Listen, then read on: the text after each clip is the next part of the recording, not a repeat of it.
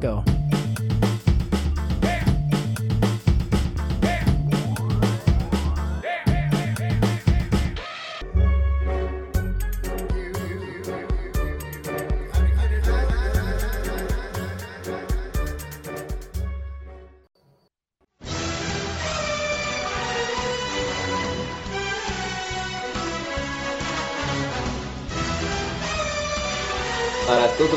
Brasil, para todo mundo, para toda a galáxia. Bom dia, boa tarde, boa noite. Que bom que você está aí com a gente.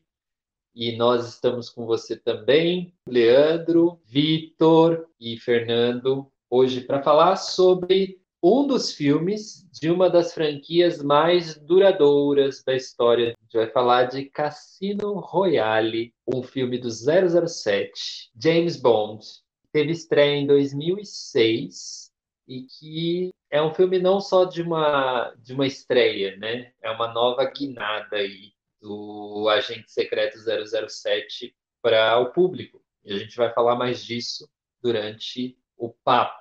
Então é um filme dirigido pelo Martin Campbell. É, isso, isso é muito interessante pontuar a direção dele. Também vamos falar um pouquinho mais no papo.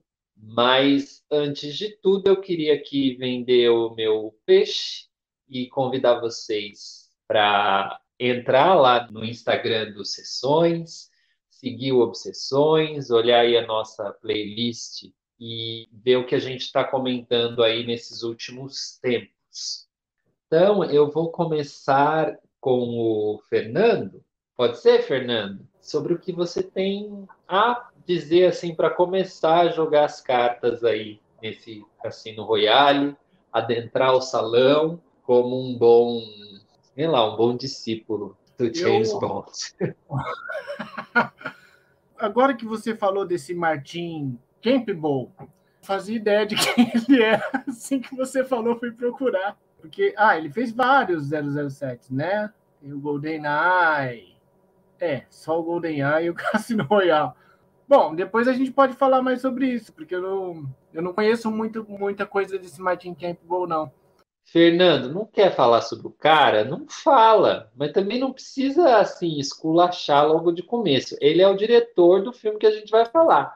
Então a gente tem que dever algum respeito a ele, certo? Acho que podemos começar por aí. E ele é importante sim, mas depois a gente vai comentar, Fernando. Vai lá. Tá, depois vocês vão me iluminar. Mas uma coisa que eu queria chamar a atenção logo de começo é que tem um cara chamado Brócoli que tra trabalha no filme. Ele, nos dois, tanto no Cassino Royale quanto no Skyfall, aparece um tal de alguma coisa, Albert Brócolis. Gente. Fernando, o Albert Broccoli é o cara que tem os direitos sobre a franquia. Ele é tipo é o dono do 007, velho. É só isso.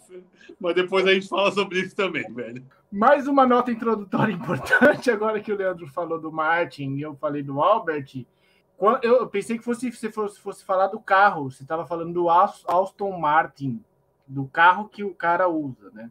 Bom, mas enfim. Meninos, meus dois centavos sobre o Cassino Royale é que eu achei um filme, tipo assim, ok, bacaninha, legalzinho.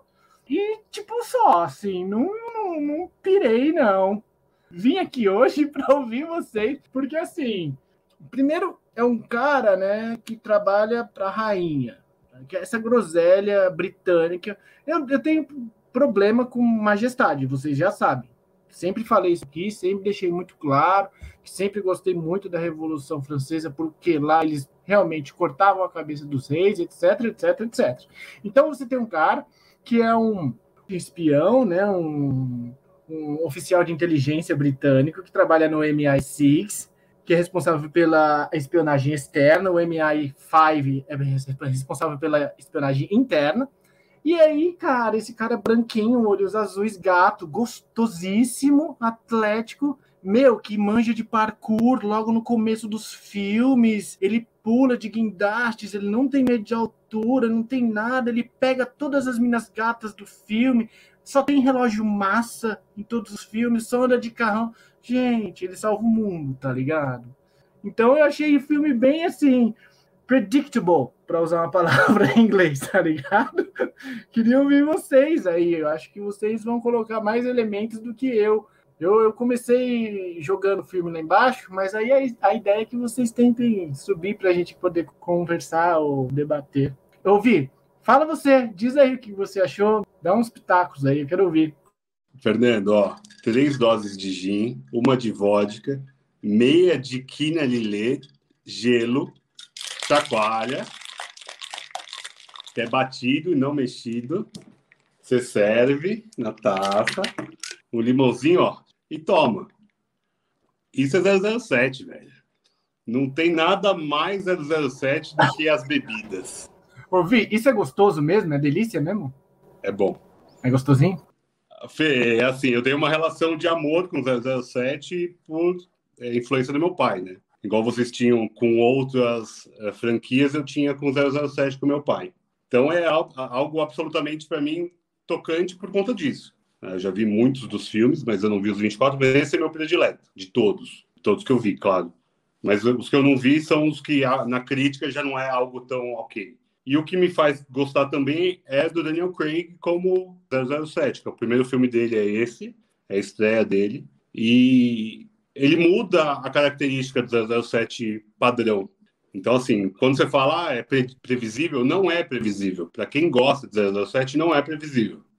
Porque o 007 que você vai ver lá do Roger Moore, do Sean Connery, é, é sempre o cara mais glamuroso, o cara não se suja, o cara não se ferra, o cara não se bate.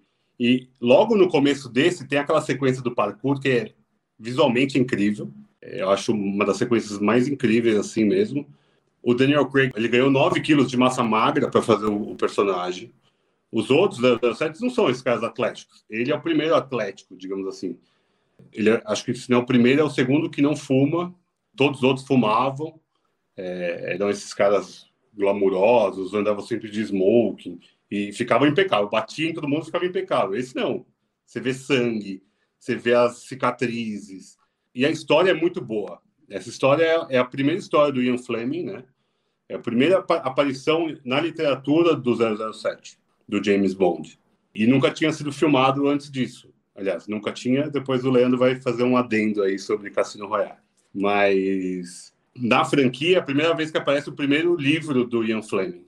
Isso é muito legal porque é como se fosse um, um, recomeço da franquia mesmo. Porque a franquia ela, ela teve altos e baixos durante os 60 anos, que faz esse ano 60 anos de franquia de cinema. É, esse ano, inclusive, já estreou nos cinemas o 25 filme. E essa história, para mim, começa muito bem, porque ele faz uma apresentação lá em branco e preto. É uma cena muito bonita e muito rápida, e de uma ação muito forte, já dando um, o tom de quem é esse novo 007. Porque o 007 não é uma pessoa, né? É um cargo, né? Então, tem muito disso. É, eu vi um dos filmes antigos com o Caetano, ele perguntou, mas o 007 não morre? Eu falei, não, o 007 não morre. Mudam os atores, porque ele viu as capas dos DVDs, né, que eu tenho aqui, que inclusive vocês me deram os DVDs, o box, aqui tem 22, daí os outros dois eu acabei comprando soltos. Daí ele falou, mas é, são diferentes. Eu falei, é, porque muda o ator, mas é porque muda realmente o, quem ocupa o cargo do 007, como se fosse um prefeito, um governador. É, ele é um cargo. E o Daniel Craig ele muda a franquia como um todo, Fê. É, isso que é o mais legal e é um filme que ele é redondo, porque você vai, todos os filmes têm sempre altos e baixos, sempre vai ter um antagonista, que vai ser essa ameaça ao império, né, de alguma forma, a rainha ou ao globo, daí depende muito de épocas e, e isso é muito legal porque os filmes vão acompanhando a época do mundo. Então tem lá da bomba atômica, tem da Guerra Fria, e aqui a gente está num mundo, em 2006, um mundo ainda na globalização, uh, você vê ali uns gadgets, mas poucos perto do que era antigamente. Os outros tinham tipo relógio que virava um, uma bomba ou que estourava qualquer coisa. Ele sempre teve esses gadgets que, que o MI6 fazia para ele, né? E esse é, é, ele é o bonde mais realista, porque vou te falar, eu tenho esse carinho afetuoso, mas eu nunca falava, nossa, é legal. É tipo, era tipo isso, é filme legal. Tipo, é divertido. É, tipo, uma viagem, né? Nossa, mas da onde saiu esse essa arma que não existe, sabe?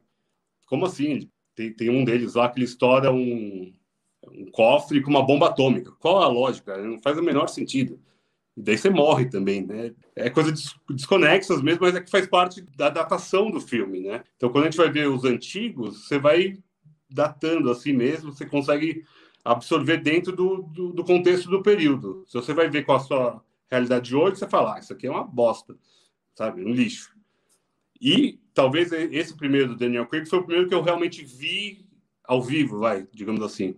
Tipo, no cinema, quando lançou. Então fazia parte do meu momento, de estar tá acompanhando o filme. E só essa lógica de ser mais realista, de ser um cara que se ferra, é o primeiro bonde vulnerável, é o bonde que se apaixona por alguém realmente, né, pela Vesper no filme. Inclusive o drink chama Vesper por conta da paixão dele durante o filme da Eva Green, que está lindíssima. Para mim é a melhor Bond Girl, até melhor que a Úrsula, até melhor que sei lá Halle Berry, que são algumas que são muito marcantes assim. Ela para mim é, é, é, a mais redonda por conta que para mim o filme é mais redondo. Tem um antagonista bom, mas ele não é protagonista. O protagonista é o 007. A lógica de todos os filmes 007 é o antagonismo. Eles colocam os dois no mesmo patamar. E a lógica desse não. O 007 tem que aparecer. E ele dá um cartaz para o 007, para o Bond, né? Que ele vai lá se ferra, ele vai lá se dá mal, ele faz esse, esse giro no globo, né? Ele sai de Madagascar, vai para Bahamas, vai para Montenegro, eu começo lá na Áustria, ele vai pelo planeta e se você vai ver todos os 24 filmes, tem, sempre tem isso. Ele é um cara global, igual o Fê falou, eu nem sabia que tinha o MI5 nem o MI6. O MI6 eu sabia por causa do filme, o MI5 eu nem fazia ideia. Então já ajudou muito na sua introdução, Fê. Mas eu quero falar que eu sou realmente muito apaixonado pelo filme. Acho um filme incrível, eu gosto muito de jogar poker. Logo depois, nessa época de filme, eu também passei a jogar mais do que eu já jogava antes. Faz muito tempo que eu não jogo. E quando eu revi, eu falei, nossa, eu preciso voltar a jogar. Porque dá vontade, não do jogo em si, dá vontade de estar ali naquela adrenalina. É muito louco aquilo. Eu só, só falei bem, né? Não, não, sei falar mal, peço desculpas. Lê, traz um pouquinho da sua vivência, que depois eu tenho um, algumas coisas para trazer também mais. Ah, Vitor, boa elucidação, é um bom panorama do que é esse, esse 2006, esse 007, porque ele traz algumas mudanças mesmo. Eu, talvez, não tanto quanto você, não acompanho o 007, mas vi alguns filmes. E eu entendo essa mudança do personagem. E aí eu fiquei pensando nos outros atores e nos outros 007. E eu vou até falar aqui, que é o Sean Connery, o George Lazenby, esse é super esquecido, né, por acaso. O Roger Moore, o Pierce Brosnan. E o Pierce Brosnan, é, posso dizer que foi o 007 que eu conheci. Acho que o, o 007 que talvez eu tenha mais visto foi, acho que o Pierce Brosnan e o, o Roger Moore. Porque eram filmes que passavam na TV. Olê, faltou o Timothy Dalton também. O Timothy Dalton. Timothy Dalton fez também, anos 80, né, ali. E o Daniel Craig, que é o 007 anos 2000. E aí o que eu queria colocar aqui do 007 é uma coisa que é bastante discutida até dentro do personagem, que é o modelo de masculinidade. É, o 007 é um modelo de masculinidade, e aí eu fui vendo aqui que cada um desses, eles correspondem a uma década. Você pega o Sean Connery, ele pega principalmente a década dos anos 60. E aí você fala, ah, o Sean Connery é o clássico, ele é o eterno, ele é o eterno James Bond. Por quê? Anos 60 trazem essa ideia do clássico para nós hoje. Ah, os que foram os anos 60. Não, é a base do, do que a gente entende hoje como sociedade. Aí quando você vai para os anos 70, Aí você começa a ter esse, esse 007, que é o, Lazenby, que é o recusado, né? É, ele Faz fez um, filme só. E, e aí o, o, Roger Moore, né? Que foi o que fez mais filmes. Ele pegou essa parte de 70 e 80. E o Pierce Brosnan 90 e o Daniel Craig 2000. E agora, o que o pessoal diz é que o 007 2020 não é mais um homem. Acho que é por isso que eu estou pensando nesse modelo de masculinidade. Né? Porque parece que o 007 é um, é um filme que ele entende o movimento do seu tempo e ele vai jogando com isso. E eu fico pensando nessa ideia de masculinidade do começo dos anos 2000 e que esse tipo de homem como 007, vamos usar esse termo, ele estava na moda. Estava na moda essa coisa de um retorno a o que está no imaginário na maioria das pessoas como virilidade, né? Você via atores no cinema, assim, os, os galãs feios começaram a fazer sucesso de novo, né? Uma coisa meio, meio Clark assim. Talvez até um imaginário daquele cowboy, sabe? Assim, que o Daniel Craig, eu colocaria ele no filme de cowboy fácil. Ele tem esse tipo masculino, sabe? Ele tem aquela cara do, do Venha para o Mundo de Malboro, que era esse, esse macho que estava em voga. E agora, no fim do, dos anos 20, no, aliás, no começo dos anos 20, que essas ideias de masculinidade elas estão sendo absolutamente quebradas pela mídia, pelo Hollywood, questões de gênero, raça e, e etc. Elas estão sendo colocadas meio que à prova e não só à prova, elas estão sendo de alguma forma tentando ser registradas por esse momento do cinema. O 007 vai deixar de ser um homem para ser uma mulher, uma mulher negra o próprio Daniel Craig deu uma entrevista falando que ele acha que não deveria ser uma mulher por conta de ele achar que as mulheres merecem um papel melhor, criar novos papéis para mulheres. Que o, o Ian Fleming escolheu um homem como personagem do, do filme dele e ele acha que deveria ser um homem por conta de ser um personagem homem desde sempre, porque é, um, é baseado na, numa literatura já clássica, né? É, o Ian Fleming tem 14 livros, todos já foram adaptados, só que as histórias do 007 continuaram sendo escritas depois que ele morreu, sempre com o mesmo personagem. Ele acha que talvez não fosse interessante para as mulheres mesmo pegar um papel de um homem, como se fosse absorver algo só por absorver. Deveria ser criado papéis para mulheres. É, foi a lógica dele. Eu, eu entendo o lado dele, mas eu entendo também se fosse uma mulher. Eu, eu não tenho eu não teria preconceito se fosse uma mulher como Bond Girl, não Bond Girl, né, mas uma Bond 007 no caso. Não sei se eu concordo ou discordo do Daniel Craig, mas a impressão que dá ao longo desses 60 anos de franquia é que o James Bond pode ser qualquer coisa. Aliás, que ele pode ser qualquer coisa, não, que ele pode tudo. Porque ele já foi sexy, ele já foi cômico, ele já foi é, que mais? Ele já foi mais humano, ele já foi o fortão. Agora, por que não ele não pode ter outro gênero? É uma questão, mas eu acho que isso é muito legal de uma franquia que tem tantas décadas, né? Que quando você coloca um novo personagem, um novo ator, e você muda o personagem, você está dialogando com aquele momento da sociedade. Isso é muito interessante, uma coisa que tem acompanhado a gente, vamos dizer a gente, há, há tanto tempo. É o, é o que me chamou a atenção vendo o filme, que é muito bom. Esse de 2006, que a, a maioria das pessoas vai dizer, ah, é o melhor filme do James Bond. Porque ele é, eu acho ele um dos mais uh, complexos que eu já vi. Complexos no sentido de que ele, ele veio para quebrar mesmo alguns paradigmas. E você falou de masculino e feminino também. Eu acho que até a, a Vesper, ela tem um papel diferente ali. Ela traz uma feminilidade que não pode ser mais aquela feminilidade daquela Bond Girl dos anos 70 e 80. Né? Ela já não é mais tão objetificada.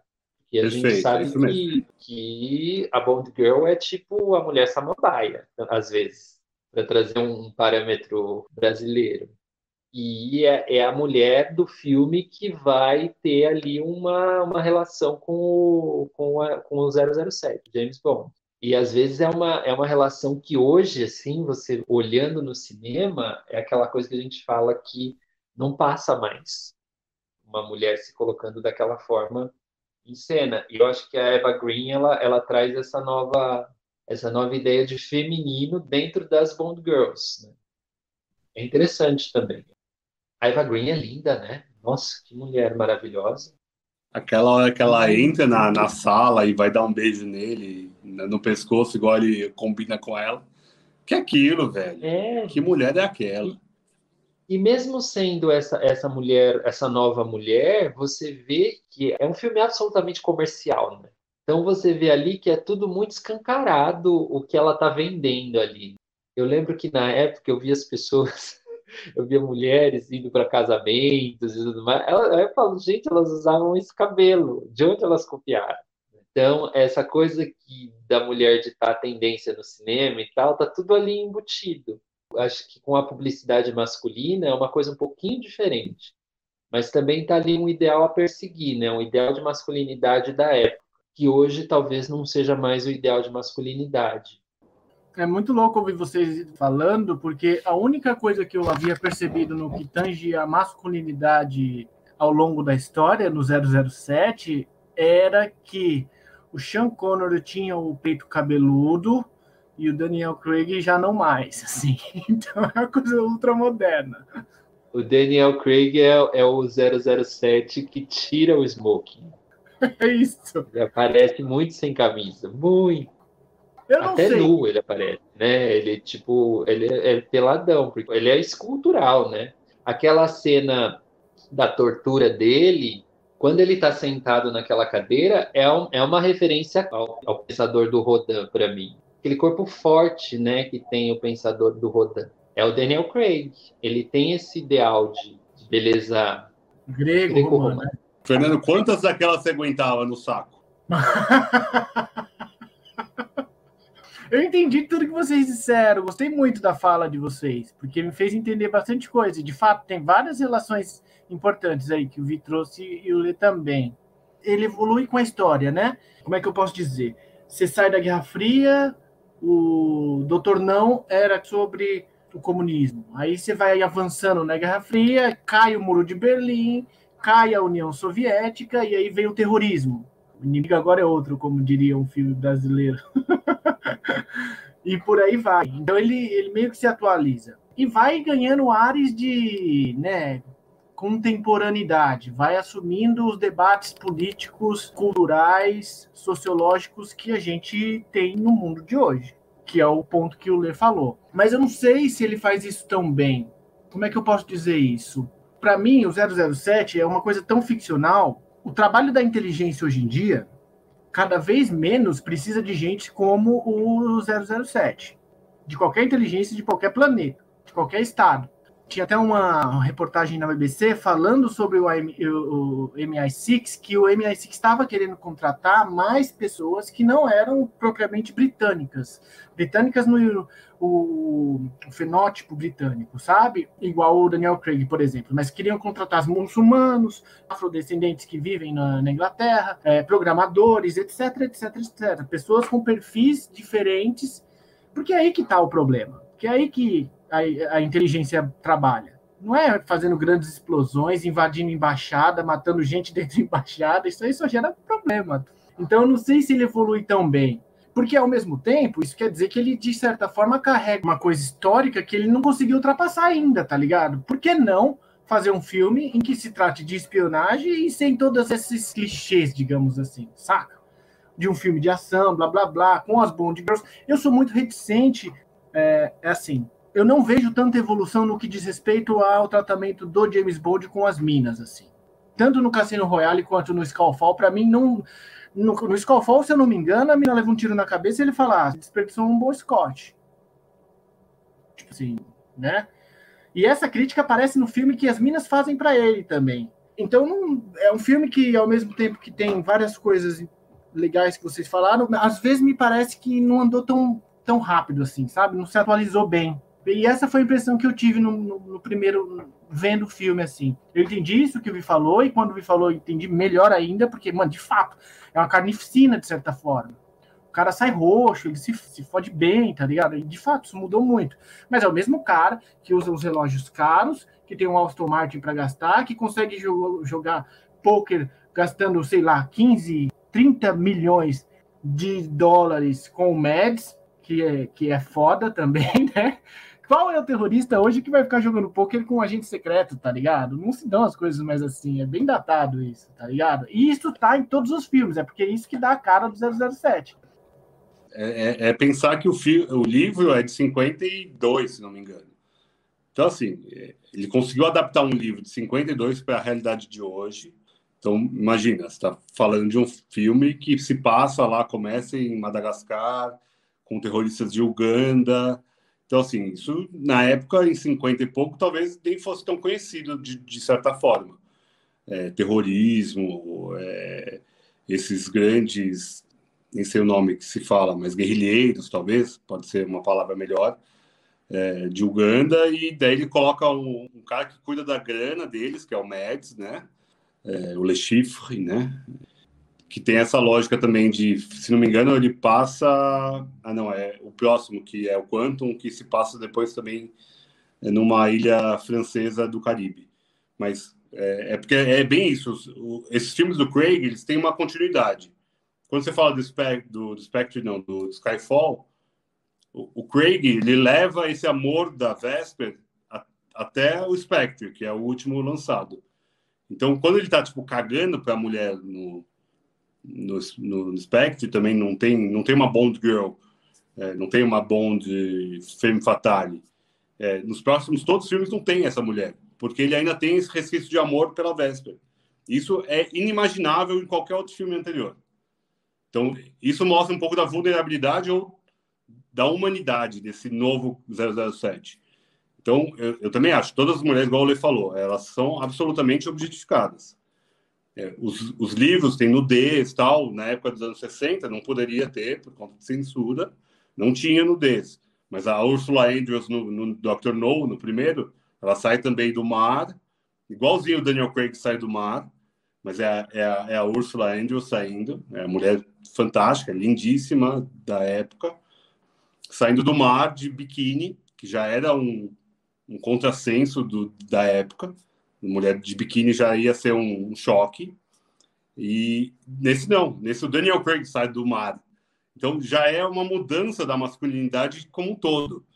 Eu acho que tem muito disso. Quando você vê o anterior, que é do Pierce Brosnan, ele é esse cara charmosão. Ele é esse cara impecável. O cara que você pode falar, esse é o Sir. Esse é um Sir. Esse cara, esse, esse sim faz o trabalho para a rainha. A rainha continua a mesma, desde o Pierce Brosnan, acho que até do Timothy Dalton, é a mesma rainha, continua lá. O Timothy Dalton também é o mesmo esquemão. O Pierce Brosnan é ainda mais impecável, eu acho, ainda. Mas o Daniel Craig é esse cara mais bruto, mais brutamonte, né? Igual o Lê falou. Ele é um cara brutão, mas ele tem sentimento. Que nos outros 007 não, não tem um resquício de sentimento. Ele é esse cara que é ele é livre para matar. É, ele tem ele tem liberdade para matar. É só isso que ele tem e é isso que ele faz. Quando você fala é absolutamente ficcional, é absolutamente ficcional mesmo. E aí a gente tem que distanciar. A gente está vendo um filme de de uma franquia de 60 anos de um mesmo personagem que é algo que não não tem não tem não tem comparativo.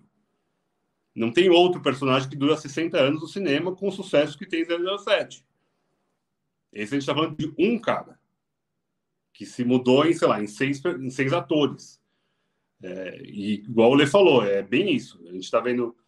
Você pega o Sean Connery, que é essa primeira impressão que vai dar, que acho que é o nono livro do, do Ian Fleming, que é o Dr. No. E, e daí já tenta colocar esse, esse, essa lógica do, do cara charmoso, esse homem é sempre impecável, que mata, que é inteligente, que tem umas peripécias, mas você vai fazer filme nos anos 60, é um negócio muito mais diferente do que a gente vê hoje. Então não tem tanta produção e nos primeiros filmes não tinha tanta grana também. Porque o Albert Broccoli, quando comprou os direitos do, do Ian Fleming, ele não era rico. Ele, ele teve que ir até Hollywood. Então, isso já é uma quebra de, de paradigma para o cinema de Hollywood. Hollywood está fazendo um britânico ser uma, uma estrela. Sempre teve a rixa Estados Unidos e Reino Unido. Então, é outro sotaque. Tanto que nos primeiros lançamentos eles falaram, ah, vai fazer sucesso lá na Inglaterra. E já no primeiro já foi um baita sucesso nos Estados Unidos também. Então, daí que ele conseguiu ir comprando os direitos dos livros e daí até hoje, o Albert Broccoli, ele morreu já, né? Ele deixou para a filha dele, a Barbara Broccoli, e o enteado dele, que é o Michael Wilson. que são os donos hoje da franquia, que são os produtores dos filmes. E, e, é, e é uma franquia que está fora de qualquer estúdio gigante. Eles fizeram uma parceria com a MGM durante anos, só que não é da MGM, é do, da família Broccoli. Então eles conseguiram manter um controle criativo também em cima disso. Ele é, ele é americano, né? Ele é, a família é americana, ele é italiano e foi para os Estados Unidos. E ele ganhou muito dinheiro com o jogo nos anos 50. Ganhou muito dinheiro em Vegas com corrida de cavalo. E daí, a primeira grana que ele tinha, ele foi lá e investiu em cinema. Nos anos 50 e pouco, assim. E daí o primeiro sai em 61, que é o Dr. No, com Sean Connery, que já era uma, um cara em ascensão. E isso é muito legal também de, de falar se a gente for ver os atores, o único que conseguiu se distanciar do 007 foi o Sean Connery. Todos os outros ficaram como eternos 007. O Sean Connery conseguiu sair disso, né? O Sir Sean Connery, né? Ele recebeu a espadinha no, no, no ombro, né? Mas o Timothy Dalton, Pierce Brosnan, Roger Moore, eles são 007. O que, que fez o Pierce Brosnan depois? Nada. E aí eu acho que também tem muito Daniel Craig muito bom ator esse cara ele vai fazer o que ele quiser, porque ele é muito bom ator. Ele não é só aqueles olhos azuis lindíssimos, é, esse cara bronco, porque ele é feio, mas ele tem olhos azuis lindíssimos, ele tem um corpo escultural. Mas ele não é bonito. Não dá para falar que ele é um homem bonito. É tipo eu falar hoje, como que é aquele cara do História do Casamento? O, o Adam Driver. Também, Adam esse Driver, cara que ele é feio, mas ele é um galã feio, hoje em dia. Hoje ele é o, o galã feio, digamos assim. É que a beleza, ela, é, a beleza e... tem vários atributos, né? É. É porque saiu do Pierce Brosnan, né? O Pierce Brosnan é... é... o cara bonito. É verdade. Mas a, a, eu vou falar a, a, cena que eu mais gosto do filme é a cena que mostra a maior qualidade desse bonde, que é essa vulnerabilidade. Que é a cena que ele entra no quarto, ela tá no chuveiro e ele senta do lado dela no chuveiro com a roupa. Essa cena estava escrita para ela estar de calcinha e sutiã e ele tiraria a roupa e sentaria com ela. O Daniel Craig falou: não faz o menor sentido colocar ela de calcinha e sutiã. Não. Ele, ele foi lá no, no, Michael Campbell e falou: não, eu não vou tirar roupa e ela não precisa tirar roupa. Essa cena é lindíssima, cena. É uma cena tocante, porque você vê a vulnerabilidade dela, porque ela, pela primeira vez, encostou numa arma, aparentemente, e ela já tinha aqueles envolvimentos que a gente só vai descobrir no fim do filme que ela, ela ainda está dividida, mas ela está apaixonada por ele também já ali. Por mais que ali ele, ela ainda está durona, ela não quer se deixar persuadir por aquele homem maravilhoso, né? Que é esse galã irremediável. E ele mesmo fala: não, seu maior defeito é ser solteira, porque eu gosto de mulher casada, que é mais fácil. Eu não preciso criar envolvimentos. E o, o filme é mais do, do que de ação. A cena de parkour é incrível, as cenas de perseguição são excelentes. A cena do capotamento do carro é incrível. A cena da, da tortura é fabulosa. Mas eu fico com a cena da, da introspecção dele, da sensibilidade dele. Que você não vê no Sean Connery, não vê no, no Pierce Brosnan, não vê nenhum deles outros. Quando você pula, o Quantum é muito ruim. Vou, vou falar só da, dos quatro dele até agora o quanto é, é absolutamente perdido o filme. Ele tem tantas coisas e ele não tem nada.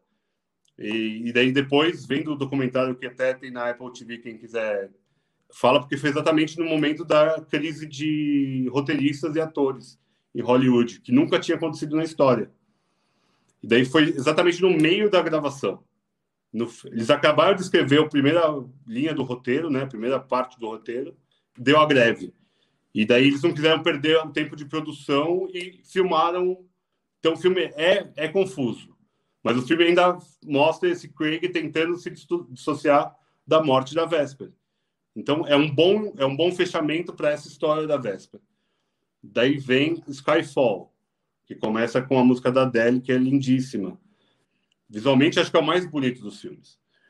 É, a fotografia é impecável, aquela cena em Hong Kong, com os espelhos é uma coisa que para mim talvez seja a melhor cena da franquia. E daí mostra muito da, da conexão dele com a família do MI6. Isso é muito legal, essas conexões do MI6. Que tem a Emo, né, que a gente está vendo a Julie Dent agora, é, que depois, agora, passa a não ser mais ela, depois que ela morre no, no Skyfall. Que isso tem uma conexão também muito emocional pro, pro Craig, né? Pro, pro Bond, no caso. Isso é muito legal. Essa conexão de... Quando a gente vê no Cassino Royale, no comecinho, ela tem um, uma dúvida sobre ele. Que é uma dúvida do público sobre o Daniel Craig. Como assim? Vão colocar um loiro como Bond? Por mais que se você for ver o filme do Roger Moore, ele tem um cabelo acaju, meio pintado já, sabe? Ele fez sete filmes, ele ficou mais tempo. Então, o último filme, acho que ele tem quase 60 anos, ele já tá com o cabelo pintado de acaju, assim. Eu vi o último filme dele, que é Octopussy, é, 007 contra Octopussy. E ele já tá meio loiro, então é, ele não é o primeiro loiro, mas é aquela lógica de a gente ficou em com o Sean Connery. A galera ainda tem o Sean Connery como o 007. Eu, Lei, igual ele falou, o, talvez o, o Pierce Brosnan é o primeiro olhar que a gente teve de 007 do, do Bond, né? Mas a, a, a, lógica sentimental do público é o Sean Connery. E eu acho que é muito legal ver o Daniel Craig, um loiro, de olho azul, musculoso, ele muda isso. Porque é realmente uma quebra. Você vai ver os filmes do Roger Moore, é, são mais engraçados, tem né, uns negocinhos mais engraçados. Igual a gente vai ver o Batman das antigas. É aquela coisa mais engraçada que é a época dos anos 70 do, de Hollywood. O Pierce Brosnan não, já é esse cara que ele volta a ser mais como Ian Fleming definiu, né, mais esse é, homem sedutor, sensual, sexy, mais impecável dentro do, dos padrões. O Craig não, o Craig ele quebra todos os padrões. Ele mata quando não é para matar, ele vai lá e ele ferra de novo, ele mata de novo sem não deveria ter matado, ele invade a, a como que é o nome que o Fê falou? Ele invadiu a embaixada, mata todo mundo. Não pode fazer isso. Você é o cara da inteligência. Você não é um policial maluco que sai matando todo mundo. E é isso que é legal. Ele é impulsivo, mas ele é sensível. Isso para mim faz toda a diferença, mas também por conta de ter uma Vesper muito protagonista também. A Eva Green ela faz um papel de duas caras ali em algum momento, né? Que não dá cara, não dá essa sensação desde o começo. Mas isso é muito legal de ver depois todos os próximos filmes, que para mim também é uma montanha russa, porque o último Spectre não é tão bom também. Então ele tem um filmaço para mim que é Cassino, o Quantum é já abaixo. Você vai depois para Skyfall, que eu acho muito bom também. E daí Spectre também tem uma, uma perda também. Espero que esse último seja também lá para cima, uma mulher russa que vá para cima. Um bom final para esse bonde, porque o Craig falou que não vai fazer mais, porque ele falou que fisicamente ele já não aguenta mais fazer.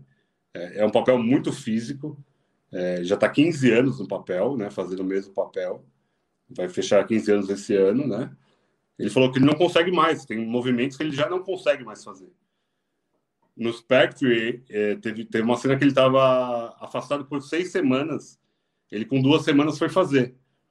Na, problemas na perna. E ele não conseguia ficar em pé, mas para o personagem ele ficava. A primeira cena que mostra na, no Dia de los Muertos, que mostra no, na Sérgio México, ele falou: Eu não sei nem como está filmado isso porque não conseguia levantar da cama, porque não tinha mais condições de andar. E esse cara, ele, ele não usou tanto dublê, ele usou o dublê, mas não tanto dublê.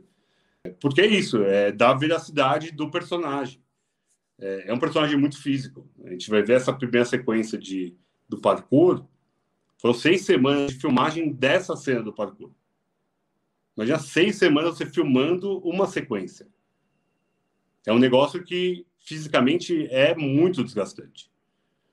E daí você vê a, o comprometimento dele com o personagem, porque ele já estava sendo muito rejeitado já desde o começo.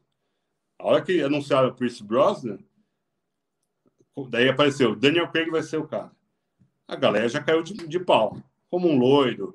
Quem é esse cara? Sempre foi coadjuvante nos filmes dele, nunca fez nada de protagonista esse cara é arrogante, ele não dá, não dá entrevista, porque ele sempre foi um cara mais fechado.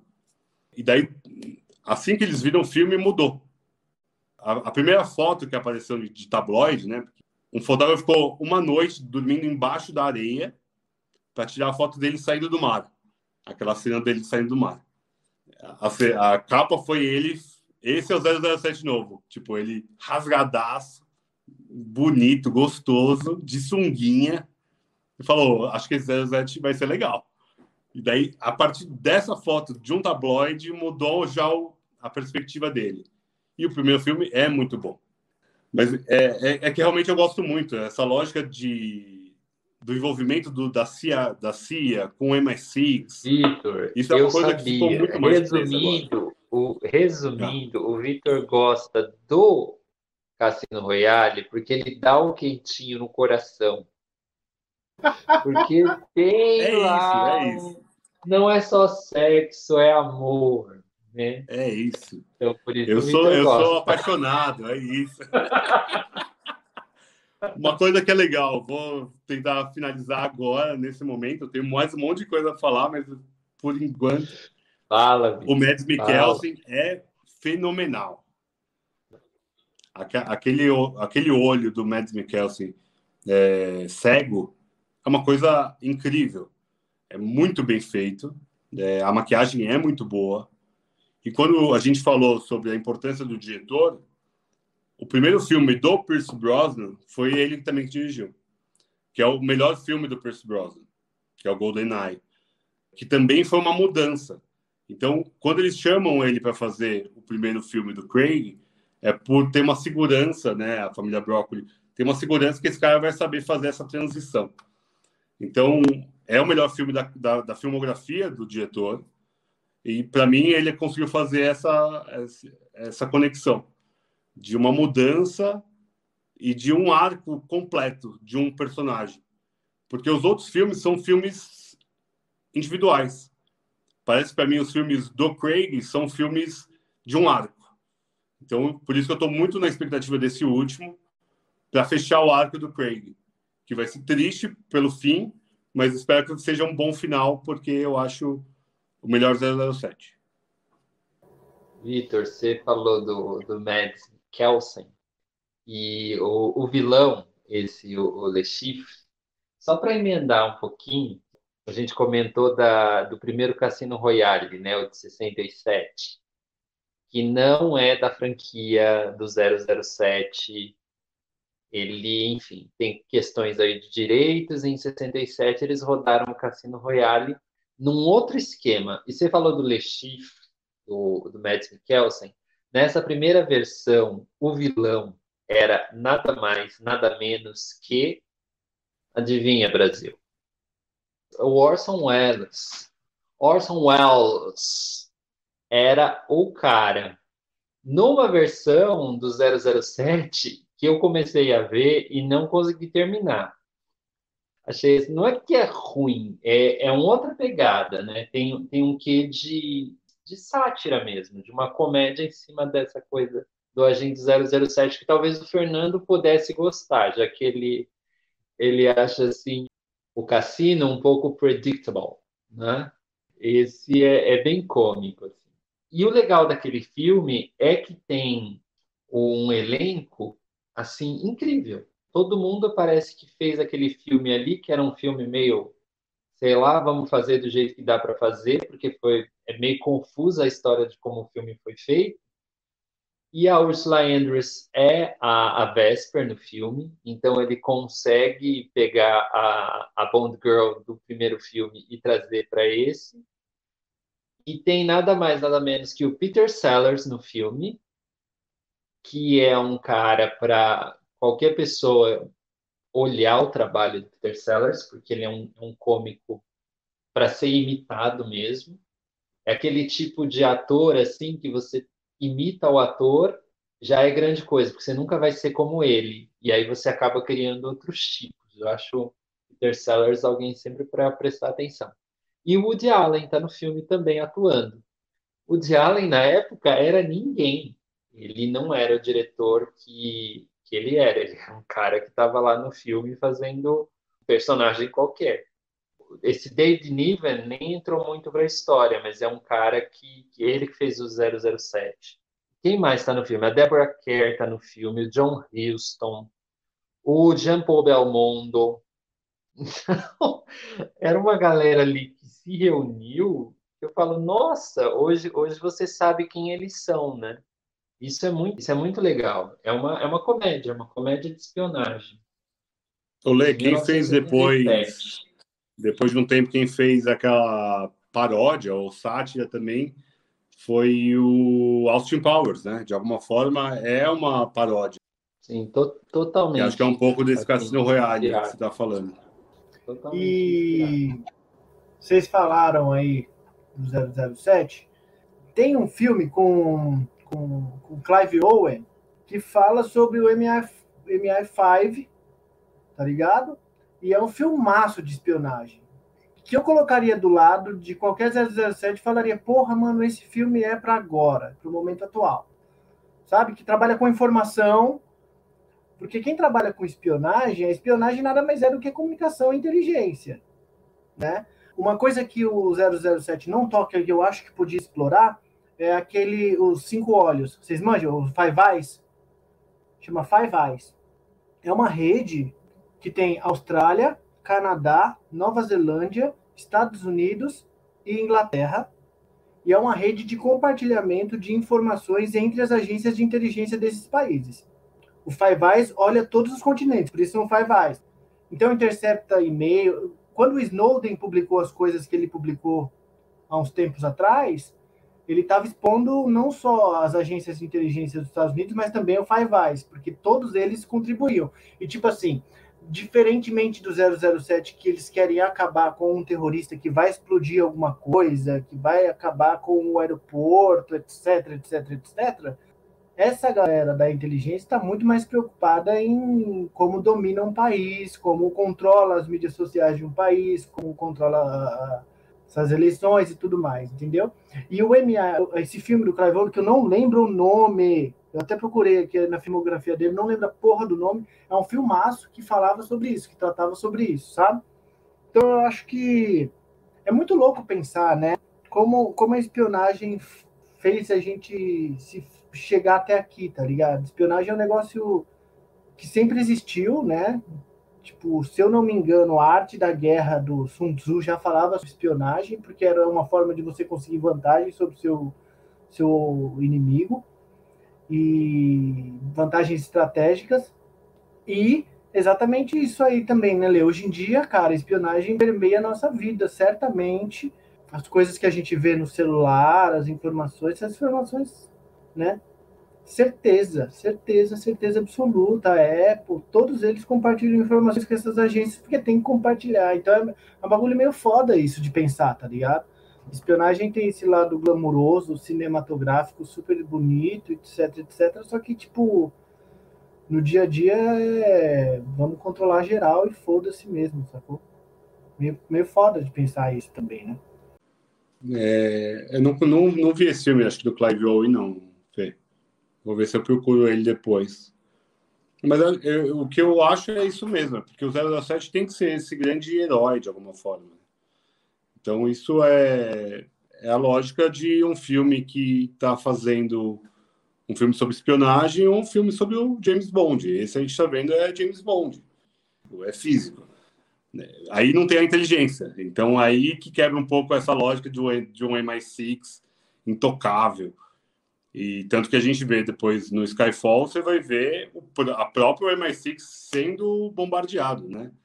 Tem a fofoca de que o Daniel Craig, para fazer o Casino Royale, ele quebrou dois dentes numa das lutas. é, então... é, porque ele não tá nem aí, ele, ele ia mesmo, sem, sem dublê. É muito louco pensar isso, né, Vi? Porque o cara que eu considerava mais almofadinha, na real, foi o cara mais correria, né? É o cara sangue nos olhos, mas aí é o comprometimento com o personagem, né? Eu acho que tem um pouco disso e tem também o saber parar. Porque eu acho que o Daniel Craig está sabendo parar. Porque ele já, já queria ter parado no Spectre, deu, deu até entrevistas falando eu, prefiro, tipo, levar um tiro na cabeça do que fazer outro 007. Mas, tipo, perguntar para ele depois de acabar a filmagem, pô, você tá exausto. Ele até fez a referência, falou, pô, imagina você é um maratonista, com 42 quilômetros. E aí, tudo bem? Qual que é? Vai, vamos para a próxima? O cara falar, mas tá, tá, você é louco, velho. Eu, foi, ele falou, eu fui mal educado, fui.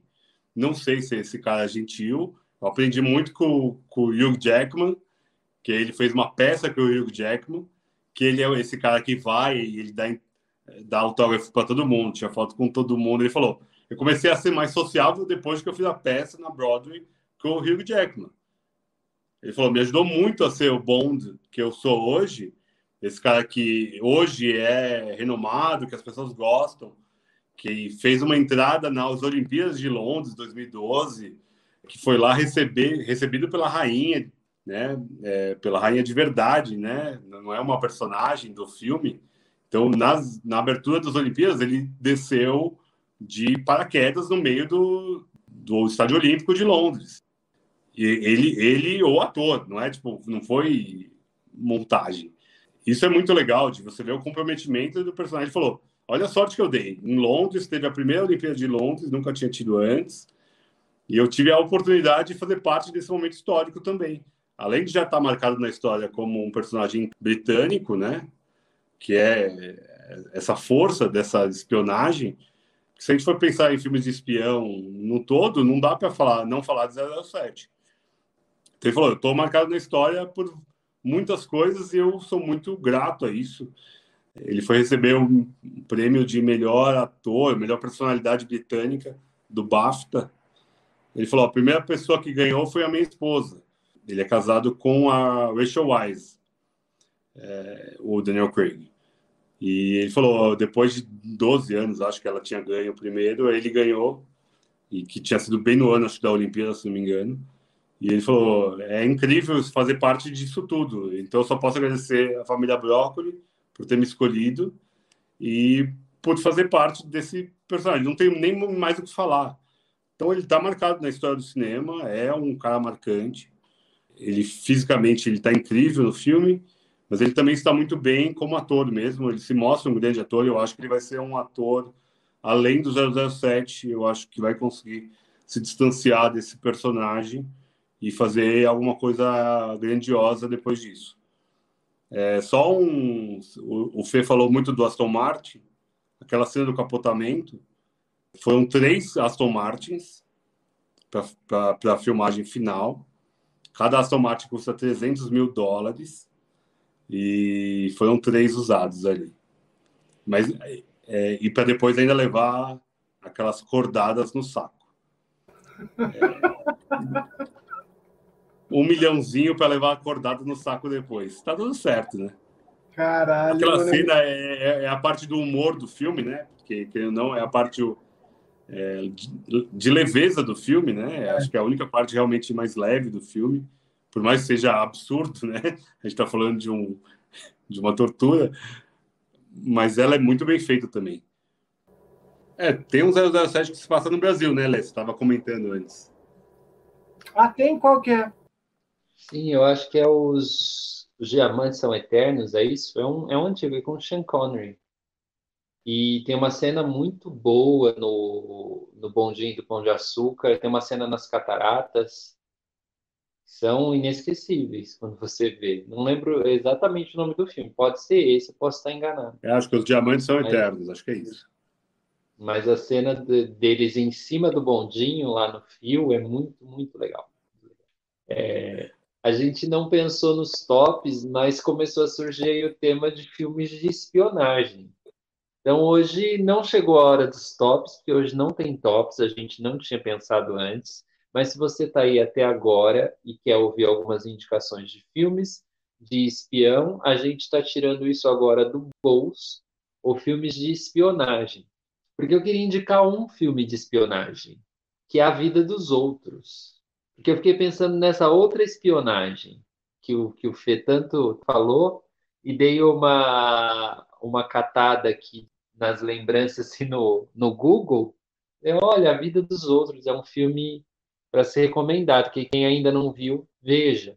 Que tem uma, essa espionagem que não é tiro, porrada e bomba, é, é, um, é uma outra coisa, é muito sutil, é muito silencioso. É aquela história do, do horror, né? o horror em, em contraponto do terror e da tensão que isso causa, né? você não, não tem a noção da presença do espião, de que alguém está escutando o que você diz o tempo todo. E como também é perturbador você ser essa pessoa que sabe as coisas que uma pessoa disse na sua vida privada.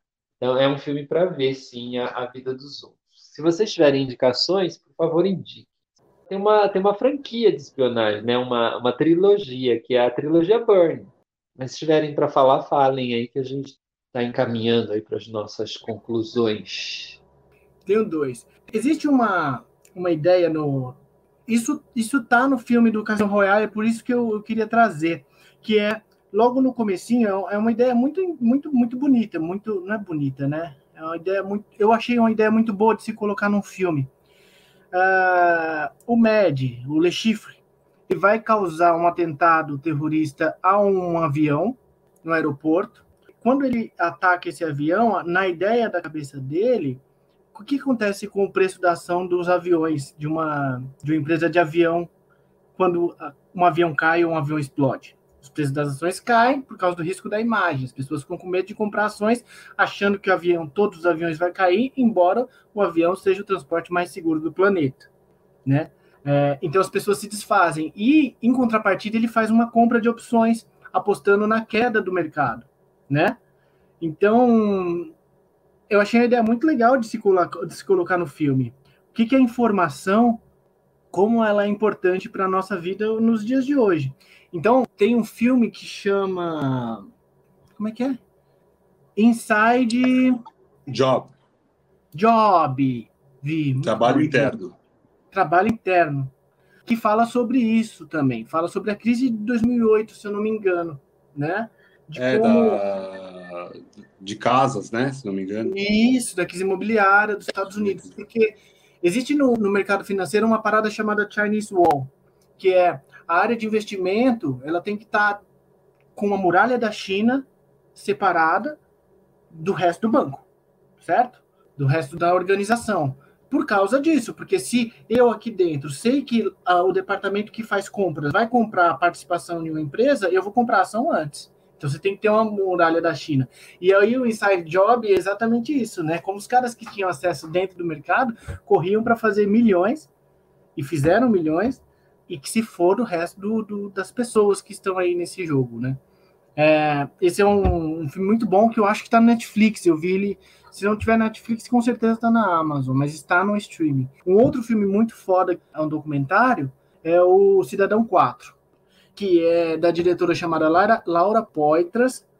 É uma grega, se eu não me engano, e ela foi, junto com o Glenn Greenwald, quando o Snowden havia publicado a manipulação em massa dos Estados Unidos lá na China, ela com Glenn foram para lá e registraram esses momentos. Então é o um documentário sobre o Edward Snowden na China e como ele fugiu para a Rússia depois de ter colocado mostrado todo a forma de proceder, né, a forma de vigilância em massa das agências de inteligência aí do mundo inteiro do, do Five Eyes que eu falei para vocês antes lá dos cinco olhos, tal ser esses dois. Esses dois aí já, tipo, já muda bastante a perspectiva, assim, sabe?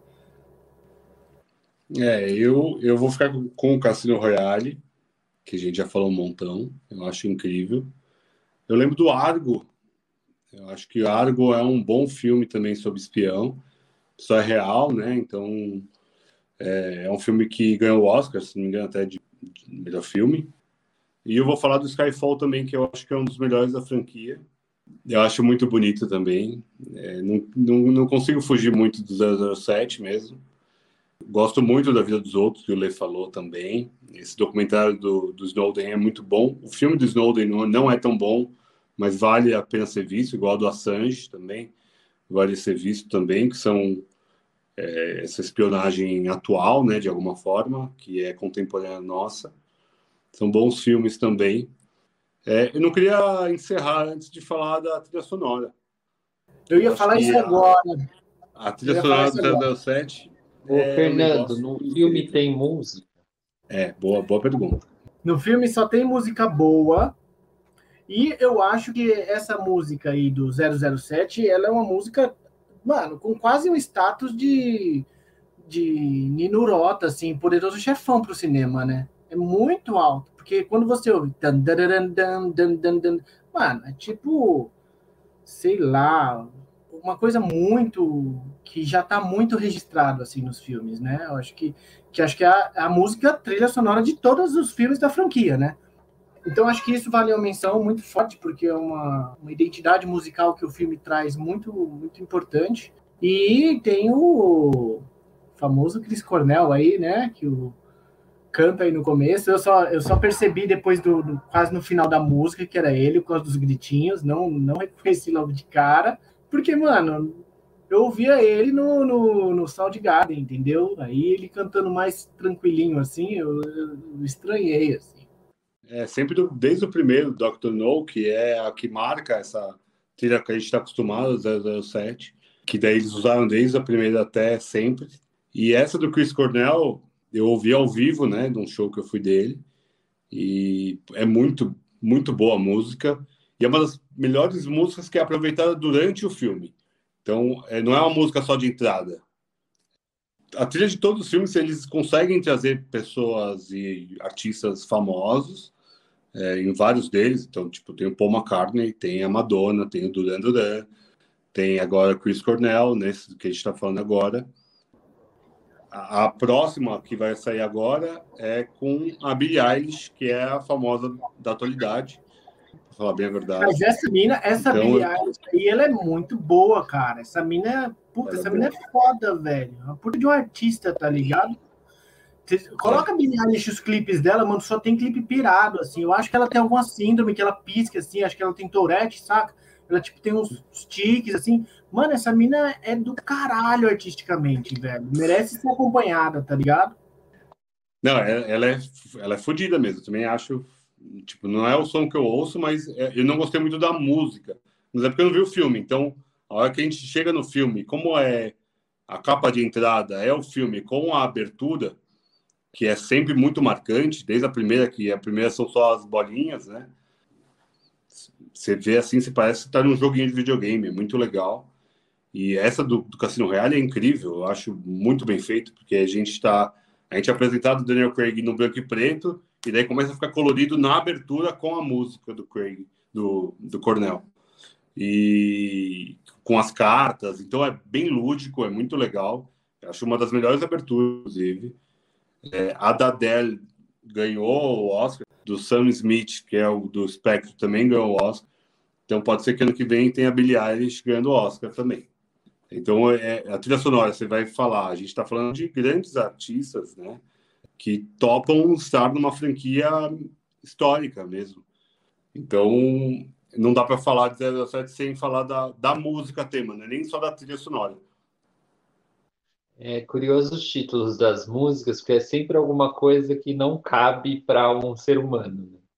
Apesar do 007 não ser considerado um super-humano, ele é o que muita gente desejaria ser, né? Ou atingir aquelas façanhas, vamos por assim dizer. E muito bom, muito bom falar com vocês, muito bom que você está aí ainda ouvindo-nos deixa aí os seus comentários, é, segue o Obsessões, o Sessões, a gente está no Instagram, tá em tudo que é lugar, todas as carteiras digitais. Você pode procurar a gente que a gente está lá, né? Tentando fazer dinheiro com esses cassinos aí. Brinca. A gente, a gente joga poker a dinheiro. É, uma curiosidade é que é, eu aprendi poker no ensino médio. E o poker é uma coisa que dá vontade de apostar, né? E eu lembro que a gente apostava os materiais da escola. Tinha dia que eu vinha sem nenhuma caneta mais. Porque você ter o aposta ali era o tipo, aquilo te dava um, um calor para jogar que era impressionante. E a gente apostava caneta, borracha, estojo, essas coisas. Era legal. Enfim. Daí o Leandro chegava no final e falava: Meu nome é Antônio. Leandro Antônio. ah, moleque! É verdade! Muito bom. Então, Antônio, Leandro Antônio. E assim a gente termina mais um Obsessões, o podcast dos Sessões. O filme de hoje foi o Cassino Royale. Assista 007, assiste o próximo filme que já estreou, né? O Sem Tempo para Morrer, o último filme com Daniel Craig. E a gente vai aguardar, porque essa franquia não vai morrer, não. Ela vai se renovar e vai trazer aí outros diálogos, outros momentos e vamos seguir. Beijo, muito obrigado. Solta a vinheta.